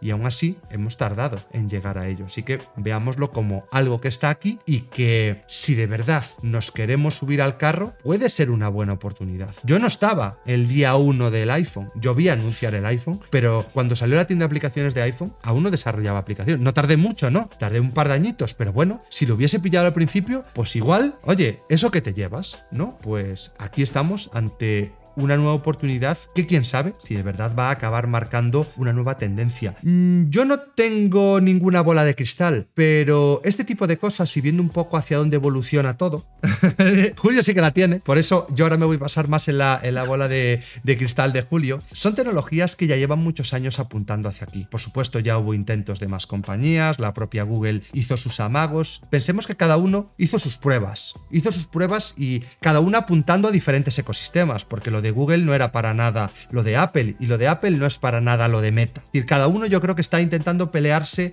en, un campo a ver dónde suena la flauta. Pero yo lo que sé es que en algún momento esa flauta sí que, sí que va a sonar. Y Apple, nos guste o no nos guste, estas cosas se le suelen dar bastante bien. Por un lado, como compañía, que las decisiones creo que no suelen ser muy desacertadas, porque nadie puede negar que salió el iPhone, eh, revolución de los smartphones. Salió el iPad, revolución de las tablets. Salió el Apple Watch, revolución de los relojes inteligentes. ¿Que hay más marcas? ¿Que hay más tal? ¿Que es mejor? ¿Que es peor? No voy a entrar en eso. Pero sí que casi relanzaron los segmentos, de alguna forma. Entonces, ahora que lleguen con esto, que se lo merecen, que no se lo merecen, que el dispositivo merece la pena o no, no lo sé. Pero que Apple saca algún trasto suele ser ese punto de inflexión para que muchos fabricantes se suban al carro, empiecen a llegar muchos más dispositivos, la barrera de entrada muchas veces también se rompa y eso al fin y al cabo lo acaba metiendo en más casas. Si se acaba metiendo en más casas, pues se acaba eh, utilizando más y eso acaba abriendo el mercado. Ya digo, porque Apple ha sacado el dispositivo que va a cambiar el mundo, no sé, pero que suele pasar algo parecido cuando saca este tipo de dispositivos como que cambian tanto las reglas del juego. Históricamente diría que es así. No sé hasta qué punto me equivoco, pero yo diría que por lo menos con esto que estábamos hablando, con el reloj, la tablet y el móvil, estos tres grandes cambios un poco vinieron gracias o desde que Apple sacó su cacharro. Mejor, peor, no lo sé. Yo me compré el primer Apple Watch, sí que es cierto que la batería no duraba, que las aplicaciones tardaban allí un, un trillón de años en sincronizarse y en hacer cosas, pero a raíz de ahí se empezaron a sacar más relojes, más relojes, más relojes y a día de hoy Apple es el reloj inteligente que más se vende. ¿Merece la pena? No merece la pena, ya digo, yo no soy de meterme en esas cosas, pero que los números están ahí y aquí tenemos a Apple, compañía que se mantiene vendiendo iPhones, ¿no? Que podemos decir, esas compañías tecnológicas que hay ahí por ad- adelante vendiendo no sé cuántos dispositivos, sobre todo, sobre todo eh, Apple tiene software, muy buen software, lo que tú quieras, pero el hardware se le da muy bien y ahí la gente se lanza de cabeza a él. Así que yo lo veo como, hey, han tardado su tiempo en sacarlo, llevan mucho tiempo trabajando en ello, también vamos a ser realistas. No ha estado en la entrevista, pero sí se ha venido por aquí al directo buscar a Kiko Palomares, que él estuvo trabajando en secreto desarrollando también una de las aplicaciones que Apple presentó para el día ese de la presentación, el día cero de las Vision. Y bueno, ahí también nos cuenta muchos secretitos de todo un poco lo que había detrás de, de ese lanzamiento. Así que yo creo que mínimo levantar la ceja y decir, uy, voy a seguir esto y no lo voy a dejar pasar de largo. Yo estoy ahora mismo en ese punto. Totalmente. Es que mira, aquí hay dos cosas fundamentales, ¿de acuerdo? El primero es, ¿cómo desarrollo para un iPhone si no existe el iPhone? Es complicado, ¿verdad? Claro. Entonces, si yo necesito que un dispositivo tenga vida y tenga apps y tenga desarrollos y tenga evolución, lo primero que tengo que hacer es sacar el dispositivo al mercado. Por lo que voy a tener un periodo de adaptación de dicho mercado, de los desarrolladores, de las herramientas, del funcionamiento, de depuración del propio dispositivo. No es lo mismo que lo prueben 100 o 1000 personas en Apple a que lo prueben cientos de miles de personas en el mundo. No es lo mismo el feedback que se obtiene de una manera o de la otra. Entonces, ese es el primer punto a tener en cuenta. Segundo punto a tener en cuenta. Esto no es algo que Apple haya dicho, creo que voy a sacar unas gafas Because Potato. No, básicamente Apple empieza todo este recorrido en el año 2017 con el lanzamiento de la primera versión de ARKit. Sin venir a cuento, sin que nadie lo pidiera y sin que nadie lo esperara, de pronto en 2017, con iOS 11, Apple lanza ARKit, una librería de realidad aumentada. Y la gente dice, pero bueno, ¿qué, qué- qué- qué- Apple, ¿esto de a qué viene esto? Entonces, en 2017 comienza ARKit. Comienza con una forma muy sencilla de detección de superficies horizontales y poco más, de puntos de función para colocar elementos y ya está. Va sacando cosas nuevas, superficies verticales, experiencias compartidas, posibilidad de grabar lugares y reconocerlos posteriormente en distintas sesiones, geolocalizaciones, empieza a aumentar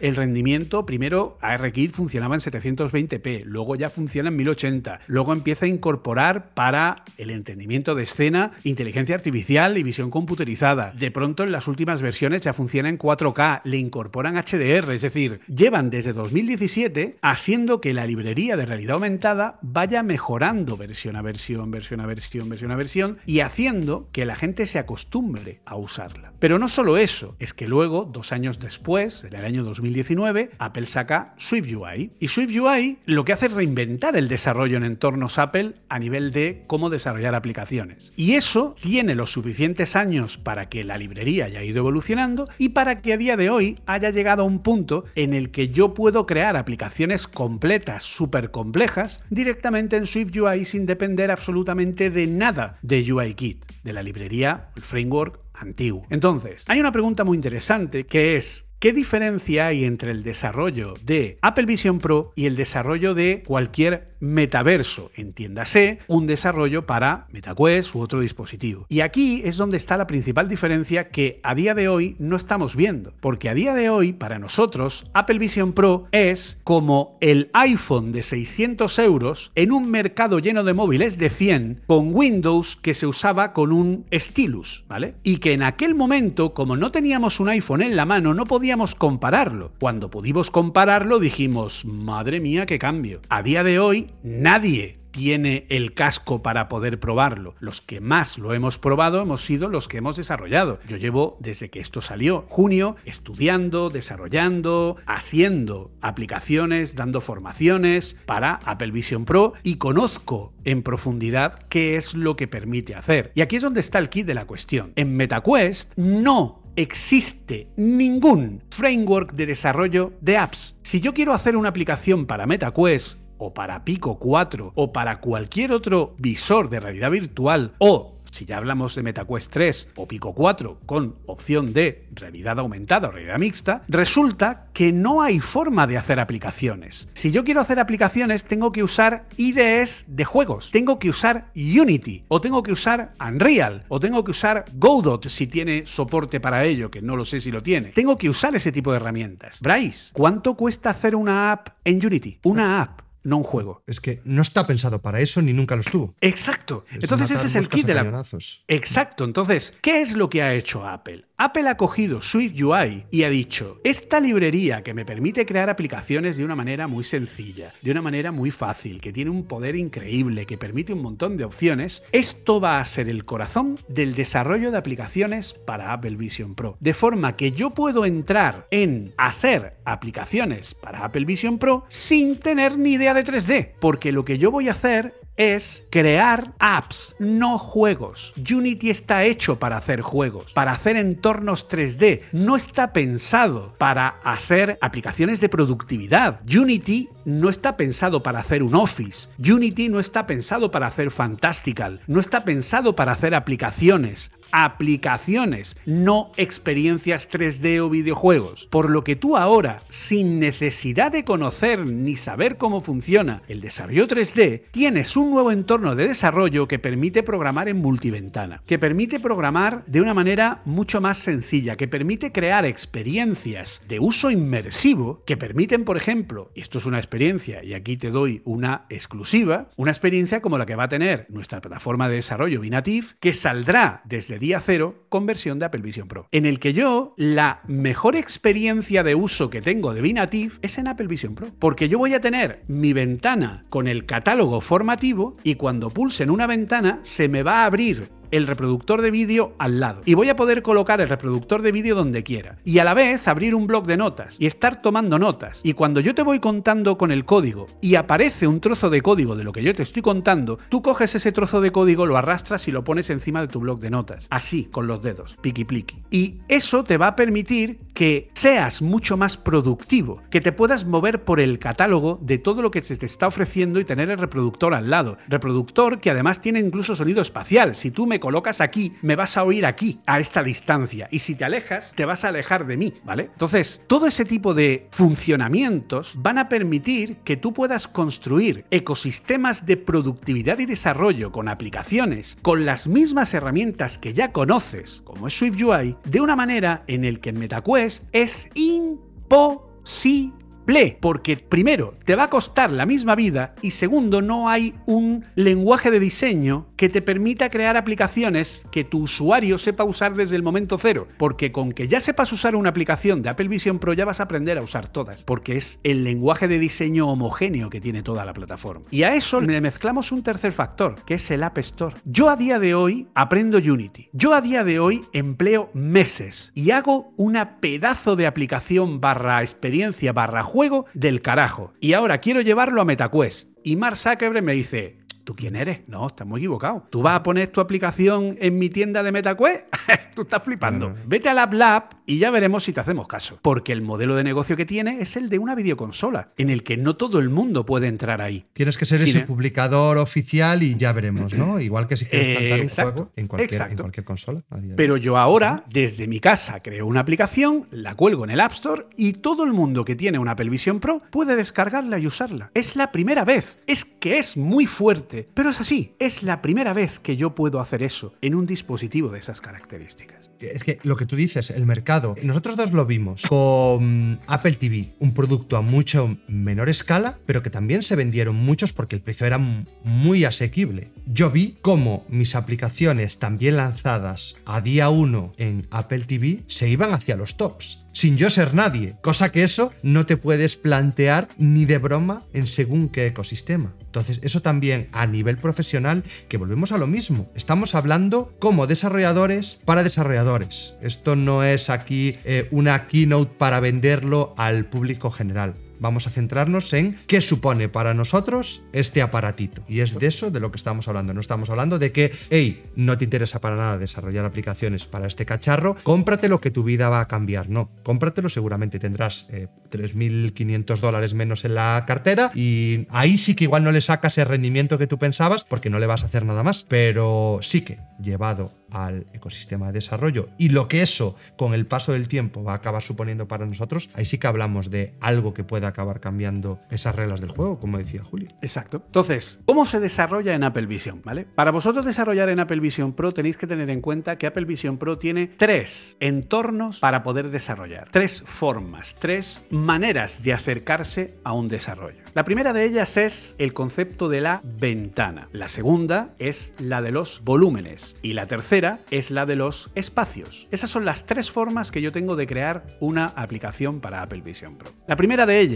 la ventana, es justo la que estamos hablando aquí. Es la experiencia de ver ventanas flotantes en el aire que yo puedo redimensionar y que puedo usar como experiencias inmersivas. Entonces, es muy importante entender la diferencia. En ventanas yo puedo tener dos tipos de experiencia, porque Apple ya está diciendo más de un billón de aplicaciones para el Apple Vision Pro desde el momento cero. Mentira, no es así. Las aplicaciones que están en el iPad van a funcionar en Apple Vision Pro desde el momento cero. Pero va a haber muchas apps del iPad que no van a funcionar bien, porque esas apps tienen que tener, tienen que usar controles nativos. Si yo tengo una app de iPad y no he usado el control button o no lo he declarado como button o no estoy usando el sistema de foco de Apple para colocar los distintos elementos y mi aplicación con ratón en un iPad, con el puntero este de forma circular, no funciona bien, esa aplicación en Apple Vision Pro no va a funcionar bien, porque Apple Vision Pro la forma que tiene de ser manejada es con la vista. Cuando yo mire a un lugar, ese lugar va a ponerse más claro, va a indicar que estoy mirando a ese lugar. Y cuando yo mire ese lugar, lo que hago es hacer así. O sea, para manejar Apple Vision Pro no necesito nada más que mis manos y mi vista. Entonces, si yo creo una experiencia nativa, no voy a tener una ventana como si tuviera un iPad flotando en mitad de mi casa. No, lo que voy a tener es una vista que va a estar integrada. Voy a tener una ventana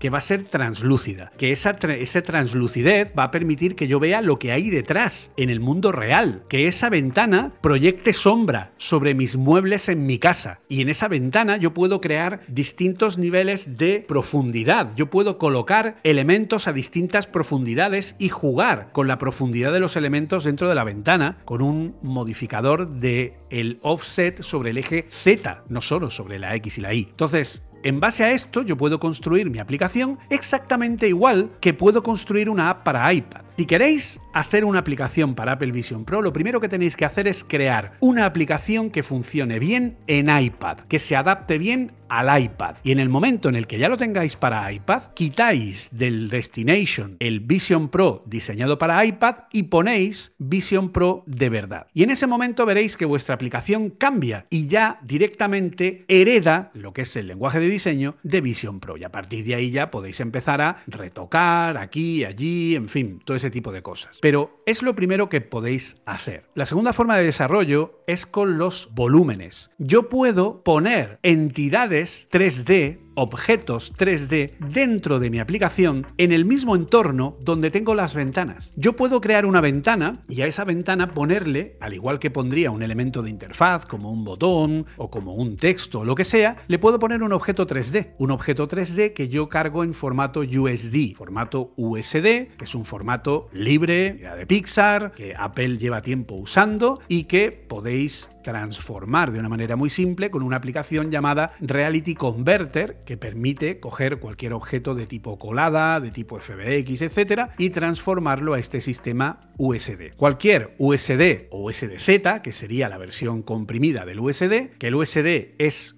un entorno. El USD no es un objeto 3D, solo el objeto. El USD es una escena 3D, una escena que puede tener acciones, que puede tener mesh programados, que puede tener incluso eventos, sonidos, etc. Todo eso lo ponemos directamente en el entorno y podemos tener una ventana y un objeto 3D dentro de esa ventana al que podemos invocarle cualquier tipo de opción, animación, movimiento, lo que sea. Podemos controlarlo de la misma manera con el uso de la librería Reality Kit que está perfectamente integrada en SwiftUI y que es bastante sencillo de manejar. Y luego tenemos el entorno de los espacios. Los espacios son espacios inmersivos. Los espacios es lo que sería la realidad virtual. Ahí ya no hay ventanas, ahí ya es todo elementos 3D, ahí ya son escenarios en 3D, ahí es objetos en 3D y ahí es donde sí tenemos algo mucho más cercano a lo que es la experiencia de MetaQuest y a lo que se puede hacer con Unity. Entonces ahí ya eliminamos las ventanas y entramos directamente en un entorno que es totalmente 3D, donde podemos hacerlo a través de Reality Composer o podemos hacerlo a través del propio Unity utilizando el Polyspatial, la librería Polyspatial de Unity y el XR Interaction Toolkit de Unity. Esas serían las tres formas de poder acercarse al desarrollo en Apple Vision Pro. ¿vale? Y la gran novedad, lo que realmente marca la diferencia, es las dos primeras, la opción de la ventana y la opción de los volúmenes que permiten mezclar contenido 3D con ventanas de aplicación y que generan toda una nueva, todas unas nuevas posibilidades de lo que es creación de experiencias basadas en productividad, que es lo que no ha existido hasta ahora en este tipo de dispositivos.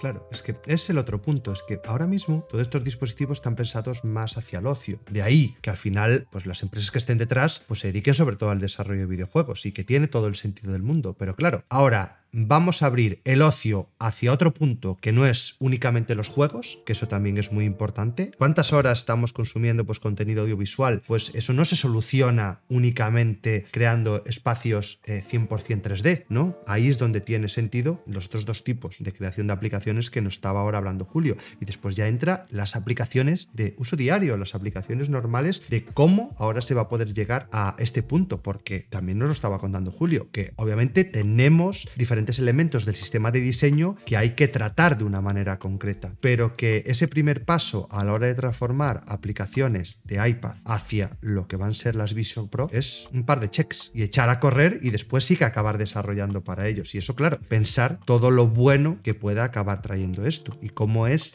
el que estos dispositivos exista la posibilidad de que cada vez lleguen a más casas, a más desarrolladores, que creo que esto es lo importante. Aquí estamos ante un producto que por supuesto va a tener mucho público que no tiene nada que ver con la tecnología, pero pensemos que el ecosistema que de verdad transforma y da valor a estos cacharritos es el ecosistema del desarrollo, igual que lo hizo el iPhone. El iPhone podría ser la bomba, o quien dice el iPhone dice cualquier smartphone Android, podría ser la bomba que si no fuera por las aplicaciones de terceros, pues sería, bueno, sí, muy bonito, mucha resolución, muy buena cámara, pero faltaría nuestro día a día. Entonces ahora aquí es donde de verdad entra ese punto que puede acabar cambiando todo. Así que, personalmente, ¿cuál sería tu roadmap de cara a decir, uff, quizás me ha llamado la atención todo esto del desarrollo, primero para entornos Apple y ahora para las Vision Pro? Nos interesa. ¿Qué harías tú si me quiero subir a esto? ¿Me compro ya las Vision, me pongo a picar o qué hago? No, si tú quieres entrar en esto, ¿vale? Y ya eres desarrollador en entornos Apple y ya conoces SwiftUI, el paso es el más sencillo de todos. Solo tienes que bajarte el último Code. Actualiza que desde hoy está, sin ser desarrollador incluso. y empiezas a probar, juega con el simulador, puedes hacer un montón de cosas, puedes probar un montón de cosas, ver cómo funciona y empezar a aprender al respecto. Ahora, si tú ahora coges y dices, bueno, pues este señor mayor que hay aquí contando cosas raras me ha llamado la atención y quiero dedicarme a esto, quiero aprenderlo, ¿vale? Repito, lo primero, Swift. Tienes que aprender Swift como lenguaje de programación. Si ya eres programador en otros lenguajes, aprende Swift. Que todavía no eres programador, primero aprende a ser programador y luego aprende Swift, ¿vale? Es decir, hay muchas formas de aprender algoritmia a través de pseudocódigo, a través de un montón de posibilidades de resolución de algoritmos. Tenéis ahí pues, un montón de cosas como los retos de programación de Bryce. Ese es el primer paso, ser programador y luego aprender Swift. Una vez has aprendido Swift, ahora ya sí, y esto es algo que, bueno, pues podemos hacer en los últimos dos años aproximadamente, es yo puedo dar el salto directamente de Swift a Swift UI sin pasar por el framework de UIKit. De hecho, UIKit no está soportado en Apple Vision Pro. No podéis usar UIKit en Apple Vision Pro. ¿Quiere eso decir que todo lo que ya teníais hecho en Apple Vision Pro, o sea, en, en UIKit, si ya sois desarrolladores y tal, no podéis usarlo? A ver, sí, podéis usarlo, pero a través de los representable, a través de la creación de pasarelas de interoperabilidad entre UIKit y SwiftUI, porque al final lo único que funciona en Apple Vision Pro es SwiftUI. Esto tenéis que tenerlo muy presente. Como empezamos desde Vision OS 1.0, vamos directamente a SwiftUI 5, vamos directamente a Swift Data, ni siquiera tenemos que usar Core Data, lo cual es una cosa que nos ayuda bastante. Yo, la aplicación de Binative utiliza Swift Data para, todos los, para todo su funcionamiento y la verdad que es una delicia lo bien que funciona. Claro, tienes el problema de que solo funciona en iOS 17, pero como Vision OS, la versión 1.0 ya lo soporta, pues ahí no tienes ese problema. Siempre vas a ir a lo último de lo último. Por lo tanto, primero, ser programador. Segundo, Swift. Tercero, Swift UI. Y luego, como extras, no está mal que te formes en conceptos, en entendimiento de lo que es el mundo de la programación 3D, ¿vale? Como cosa aparte, como un complemento aparte, ¿vale? Porque si quieres sacarle todo el partido a Apple Vision Pro, es cierto que tarde o temprano vas a querer meterle mano al tema del 3D y por lo menos entender que es un quaternion, que es un mesh, que es una geometría, que es una textura, en fin, todo ese tipo de cosas que nunca vienen mal. El saber no ocupa lugar. Y volvemos a lo de siempre. ¿Se puede conseguir hacer de manera gratuita? Sí, tienes ahí toda la información. En Apple tienes documentación oficial de Swift, tienes programas de Apple Books que incluso están en español, ¿vale? Podéis entrar en Apple Books, buscar Swift y os aparecerán los programas de programación para todos. De ahí un montón de libros en español sobre aprender Swift. O tenéis todo lo que Bryce ofrece, todo lo que ofrecen otros canales como Swift Beta y un montón de gente más que está por ahí haciendo un gran trabajo de, eh, bueno, pues de contar cómo funcionan todas estas cosas, ¿vale? O sea, opciones tenéis un montón. Entráis en Apple y en Apple hay un montón de tutoriales de Swift UI. Entráis en developer.apple.com barra Swift UI y tenéis ahí tutoriales interactivos creados por la propia Apple que os enseñan a cómo se trabaja con Swift UI. También tenéis Swift Playgrounds. Bajaos Swift Playgrounds en el iPad. Explorarlo. Tenéis un montón de ejemplos, un montón de material para poder empezar a ver, empezar a aprender, empezar a andar ese camino. Y luego, pues siempre tenéis la opción de hacerlo de una manera a través de una academia como la mía, ¿vale? Ahí tenéis la opción de el bootcamp que nosotros comenzamos ahora en apenas en menos de un mes, el 1 de febrero, comenzamos nuestro Swift Full Stack Bootcamp, que es un bootcamp que es 100% Swift, ¿vale? O sea, todo lo que vemos es Swift. Y vemos frontend y vemos backend, ¿vale? Es decir, empezamos con Swift, aprendemos arquitectura, aprendemos UIKit, aprendemos Swift UI, aprendemos seguridad, aprendemos TDD, aprendemos Machine Learning, aprendemos backend con Vapor, que también tenéis un tutorial de Bryce sobre Vapor en su canal de YouTube, que es muy bueno, donde se enseña cómo podéis hacer un, eh, un pequeño backend en Swift directamente. La verdad que os sorprenderá lo bien que funciona y lo bien que va. Sorprendentemente, porque eso Sor- también nos olvidamos, nos olvidamos mucho, pero para ser un framework que, claro, está ligado a Swift y Swift está ligado, entre comillas, a Apple, aunque es un lenguaje que no tiene por qué correr únicamente en entornos, en entornos Apple, lo puedes correr en Linux, Windows, etcétera. Vale, Y ahí, claro, sí que dependemos de cómo está funcionando la comunidad de código abierto. Y para ser, ya digo, un lenguaje que, claro, si lo comparamos en números con los grandes lenguajes que nos suenan por ahí, que si Python, que si JavaScript, claro, aquí veremos unas diferencias abismales. Pero he de decir que el trabajo que se está haciendo por parte de la gente de Vapor, desde el lanzamiento hasta cómo lo ha evolucionado, poca broma con lo fácil y lo potente que es crear un backend utilizando, utilizando Swift. Es decir, que incluso podéis desarrollar esa faceta más full stack, ¿no? Como suele decir, partiendo del lenguaje Swift, si es lo que queréis acabar aprendiendo. Incluso no tenéis por qué eh, buscar otras opciones porque realmente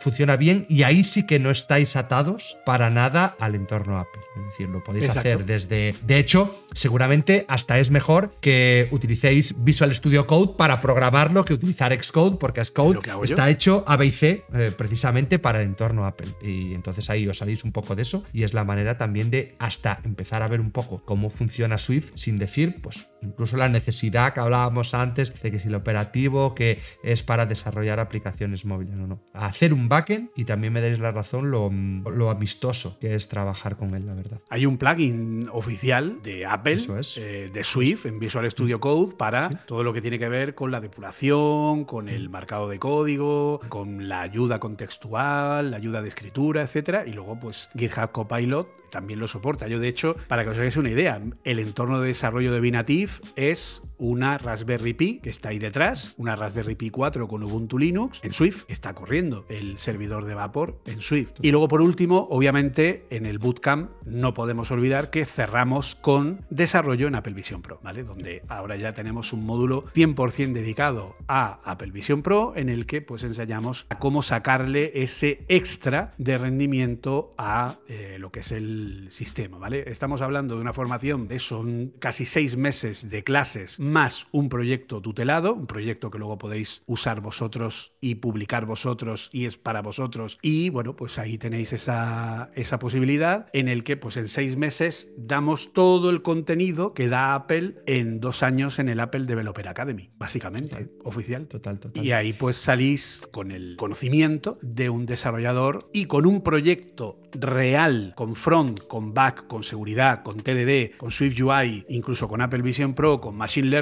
etcétera, en vuestra mano para que sirva como portfolio, que es algo que Bryce insiste mucho en ello y que yo os invito a seguir probando. Pero es que tienes toda la razón. Es que no hay, o sea, no ha habido jamás mejor momento para mostrar aquello que somos capaces de hacer que ahora, donde tú puedes tener un portfolio, ponerlo en GitHub, colgar las aplicaciones, poner tal. Incluso, fíjate la locura que te voy a decir. Yo tengo un montón de gente alumnos que han pagado su 100 pavos al año de su cuenta de Apple Developer para colgar esas apps y que eso les sirva de carta de presentación para una consultora o para desarrollo por su parte como autónomo, etcétera, y eso les da caché y eso les da una importancia. No sabéis, esto es real, la de personas que me han contactado fijaos la tontería, ¿eh? Para contratar mis servicios únicamente para subirles las aplicaciones. Como algo que Oye, si eres desarrollador de software o eres desarrollador de entorno Apple o entorno Android, tienes que saber cómo pasar tu aplicación a producción y cómo a veces hasta tener ese punto de decir, oye, hemos desarrollado y esto no hay quien lo suba. Es decir, parece una tontería para que os fijáis a veces el extra ese de decir, mira, me he gastado los 100 euros para probar cómo van mis aplicaciones, subirlas, también trastear, de todo se aprende. No hay que únicamente verlo como ese retorno general, lo que hablábamos. No, no, no, el retorno no solo viene en formato dinero. Si tú eres capaz de subir una aplicación a la tienda, ya vas a entender cómo es ese proceso, ya vas a aprender algo que no eres capaz de hacerlo de otra forma. Si tú no lo llevas y de ver cómo interactúa, cómo se mueve tu aplicación, cómo es el proceso de actualización, cómo es el proceso de interactuar con el feedback que te van a dar los propios usuarios. Y eso es un extra. Y eso son cosas que te van a funcionar muy bien también para presentar dentro de tu, dentro de tu portafolio, claro. Eso es como se llama ahora, es un seniority muy importante. Es una cosa que también hay que tener muy presente, ¿no? Entonces, bueno, pues al final, y luego pues que también, y es una cosa que es importante que tengáis en cuenta, que ahora ya Apple Coding Academy, hace Academy, es Apple Consultant Network oficial. Somos parte de la red de consultores oficiales de Apple y por lo tanto, pues oye, algo extra, ¿no? Que tenéis en ese sentido porque es algo que ya no es solo que un señor friki que tiene figuritas detrás y cosas os diga, sino que tenéis el sello de Apple que garantiza que esto es una formación que está en línea con lo que ellos apoyan. Pero sobre todo, todo, sobre todo, sobre todo, da igual que lo hagáis por vuestra cuenta, da igual que paguéis, que no paguéis, que lo hagáis en gratis, da igual lo que hagáis. Lo que tenéis que tener claro es que esto no es un camino fácil, que requiere mucho trabajo, mucho trabajo y además mucho trabajo, pero que la satisfacción, la realización personal y el sentir que estás haciendo algo que te gusta no tiene precio. Por eso estáis aquí, por eso seguís a gente como Bryce, que promueve, que promulga la palabra de Jobs y promulga la palabra de otros grandes del desarrollo para conseguir pues que cada vez haya más gente que se pueda reinventar, que pueda encontrar su motivación y su inspiración en el día a día gracias a un trabajo que es por encima de todo creación, que es un arte liberal que une la creación y la tecnología de una manera única. Somos los magos de la actualidad. Exacto.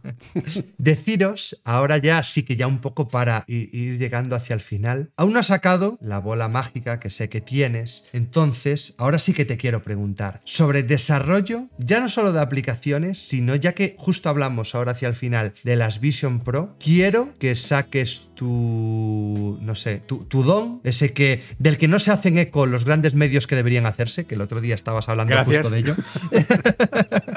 y que nos cuentes cómo lo ves de aquí a un par de añitos voy a decir yo. Ahora que ya ha salido todo esto, sé que incluso hasta en tu cabeza tienes la ruta de los pasos que va a seguir Apple. Yo creo que ahora nos podrías hablar de nuevos dispositivos, que si va a ser más caro, más barato, van a sacar más. Sé que tienes eso, pues ahora quiero que nos hables de ese, de ese roadmap, digamos, y cómo en dos años, cómo ves tú todo esto, para que, bueno, yo por lo menos tenga ahora mismo un documento y en dos años podamos volver a hablar de lo que vaticinaste, que, joder, me da bastante miedo, pero que sueles acertar bastante.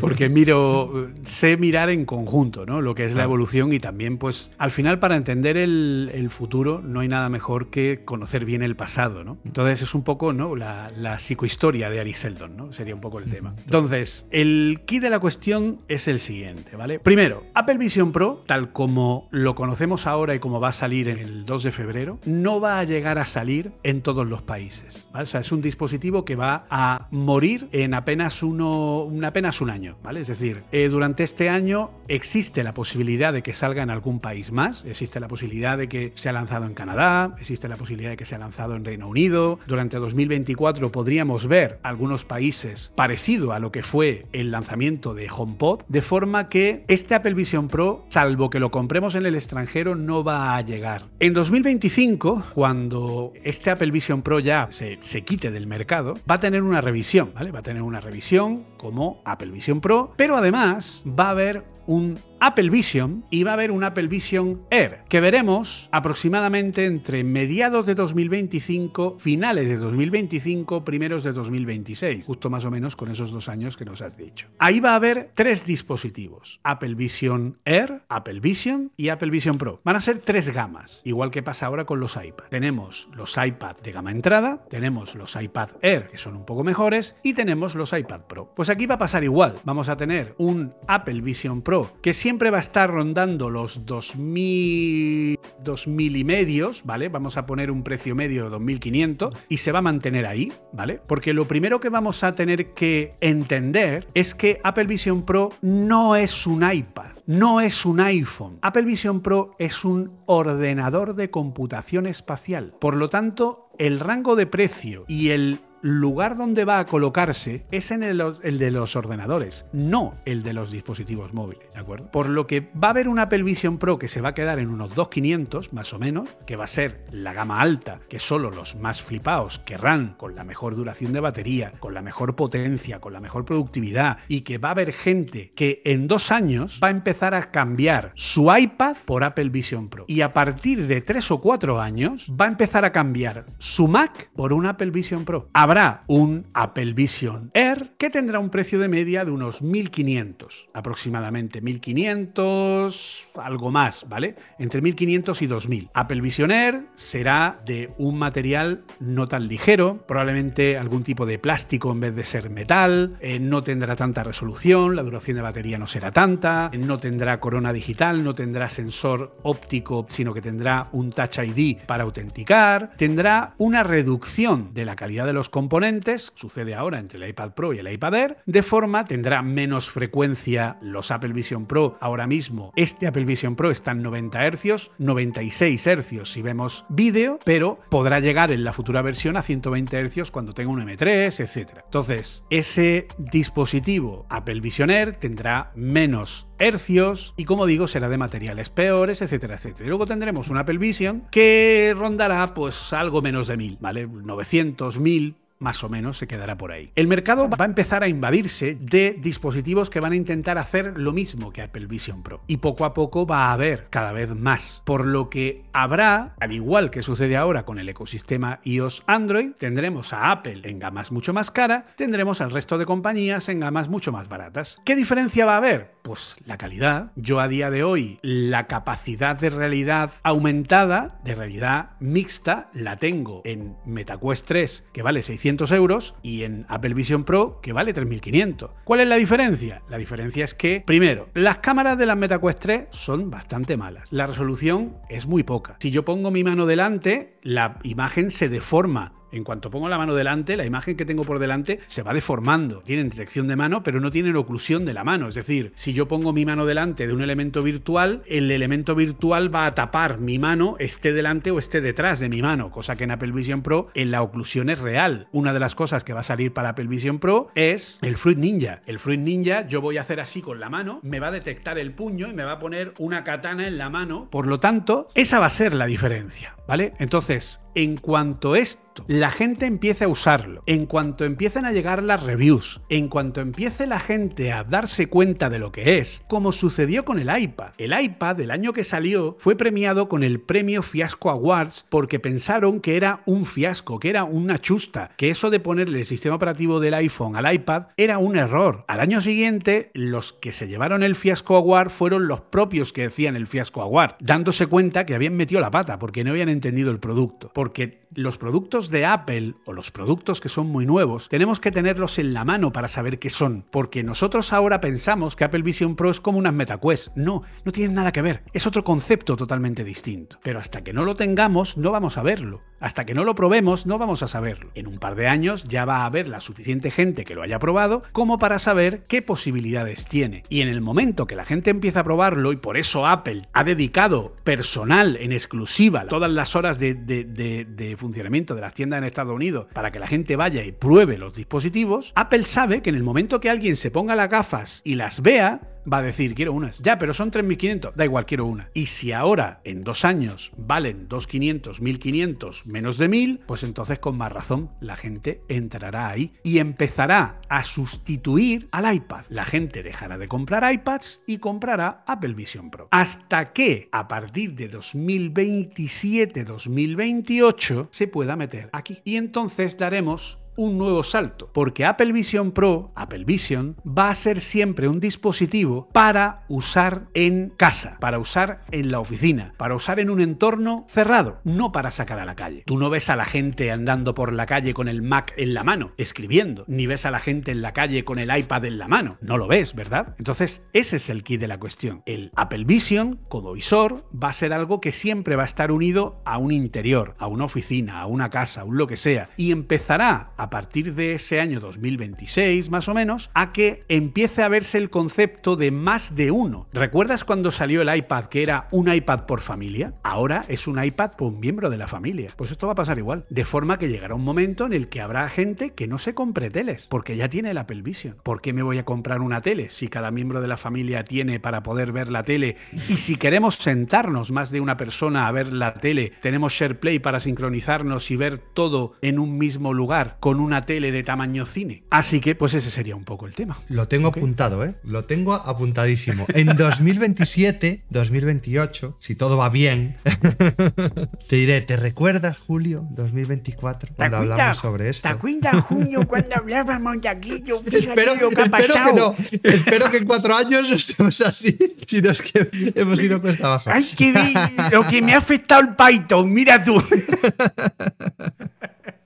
Te imaginas, te. La verdad es que ante todo pinta súper interesante. Echarle un ojo. Si como suele pasar con el desarrollo mobile, ahora tampoco le habéis prestado especial atención a lo que puede acabar viniéndose. Así que de verdad, Julio, muchísimas gracias por esta masterclass que nos, Ah, que nos has pegado, que nos has pegado por aquí. Por favor, seguir a Julio, por favor, echarle un ojo a todo lo que están haciendo desde, desde Apple Coding Academy. Y de verdad, si os lo queréis tomar en serio, por favor, tener en cuenta siempre a Julio. Así que, de verdad, mil gracias por todo esto. Invitado siempre aquí a que saques la bola a, a pasear un poquito y nos dejes con la boca abierta de a ver qué pasa, a ver qué pasa. Por eso ya, yo ya digo que Apple llama a Julio. Para Julio, ¿cuáles son los próximos pasos? Que no lo tenemos, no lo tenemos claro. ¿Qué vamos a hacer? Pues sí, no, no puedo confirmar ni desmentir ninguna información al respecto. Ese NDA ahí firmado con Apple. Apple le dio igual, dijo, "Buah, Steve Jobs, no pasa nada. Julio está bien de salud, está bien. Pues para adelante. Está, está todavía. Luego ya en unos años no sabemos. Lo mismo ya hijo mío, no sé yo cómo esto funciona. De verdad, En fin. mil gracias, mil A ti, gracias por pasarte por aquí. No, un placer. Un placer.